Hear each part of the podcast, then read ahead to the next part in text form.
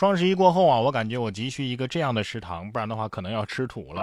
南京的一个大学食堂窗口，为了保证新鲜不浪费，每天晚上啊会把当日的剩餐打包，免费送给有需要的同学。哎，网友说了，为这一举动点赞，也求推广。哎呀，挺好，挺好啊！剩男剩女吃剩饭，还可以顺便联谊。以我的饭量，食堂只要敢免费，我保准你一粒米都剩不下。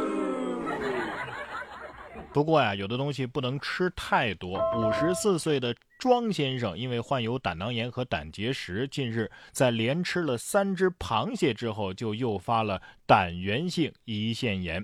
治疗期间一度昏迷，被送进了 ICU 啊。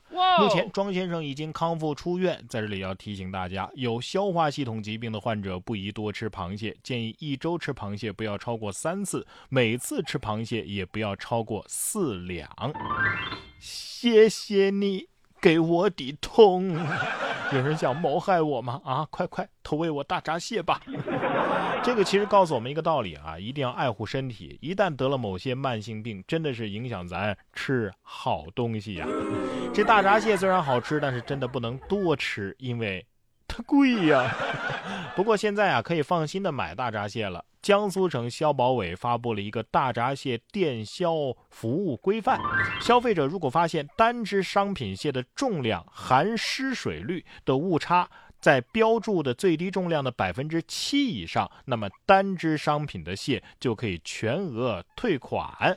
如果因为虚标大闸蟹产地诱导消费者购买并且查实的，销售者应照价退还消费者的购买款项，并且承担销售价三倍的赔偿。退一赔三是吧？我家楼下那个生鲜店，我觉得要归我了，你知道吗？阳澄湖得说了，我供应了全网的大闸蟹呀，我承受了这个年纪不该有的产量啊，我好累呀，是不是？但是问题来了，我怎么知道它这产地是哪儿的呢？怎么判断呢？听口音吗？接下来要说的这位逃课的同学倒是躲过了高热量垃圾食品的攻击，你心里应该高兴才对呀。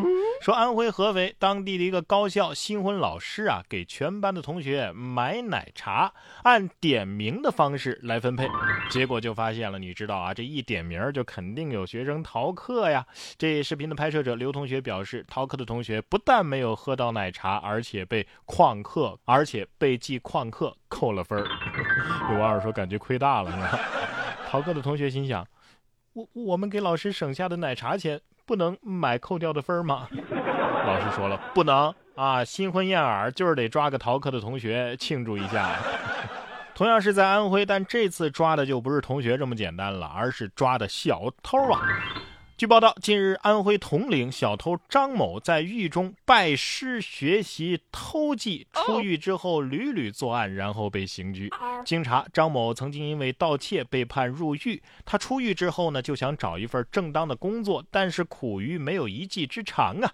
张某就想起，哎，我跟狱友学了倒车的技术，不用钥匙，只用接线打火就可以将车子给开走。结果真的是屡试不爽啊！连连到了四辆三轮车，三人行必有我师，那你也不想想，如果真的行，为什么你们在狱中相遇呢？对不对？你老师没有告诉你最重要的一点，这么做那是得坐牢的。果然是留了一手是吧？让你进去是反省悔过的，谁让你进去呃进修深造了是吧？快回去，快回去吧！这些个熊孩子，你们也赶快回去。湖北咸宁两名小男孩在二十多层高的这个楼的楼顶来回的立定跳远玩耍。据拍摄者殷先生称啊，事发时间是二十四号，楼高一共是二十七层，天台门锁忘关了。看到之后，随即给物业打了电话，物业也吓了一跳，最终将两名男孩赶紧带了下来。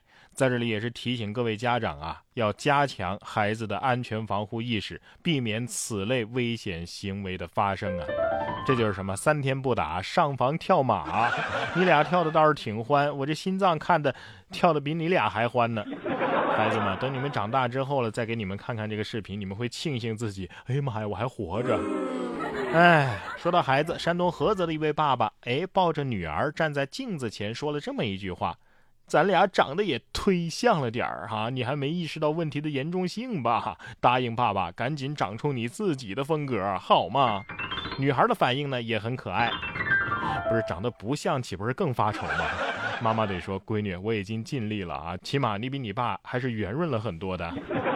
小时候嘛，可爱就好了，女大十八变，大了就漂亮了。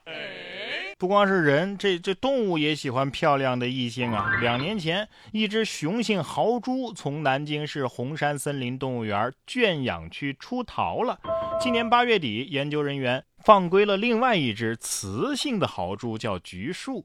而近日呢，动物园布置在野放区的这个红外相机就捕捉到了它俩结伴觅食的身影。更有意思的是呢，红外相机还拍到了南京的一只野生的狗獾被豪猪啊刺了一剑。显然，这只狗獾惹到了豪猪。后续呢是红外相机显示，这小狗獾啊是战场失意，情场得意，疑似已经脱单。这这这是美美猪计，狗獾可能是打扰人家约会了，所以被扎的，你知道吗？所以不要去当电灯泡。狗獾心想：我这辈子都没这么无语过，我被扎一下，呃，原来是更有意思的事儿，是吧？爱情的刺，好痛啊！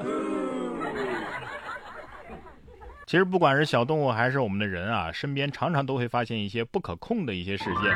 如果是一些重大的事件呢，比如说次贷危机啊、金融风暴等等，这种少见又难以预测的事件就被叫做是什么呢？黑天鹅事件。除了听天由命，哎，还真不知道该做出什么样的应对。但是啊，有这么一个人，居然发现了黑天鹅背后的真正的价值，一次又一次的把握住了黑天鹅事件的机会，并且从中获益，在次贷危机爆发之前重仓做空，是大赚了一笔啊！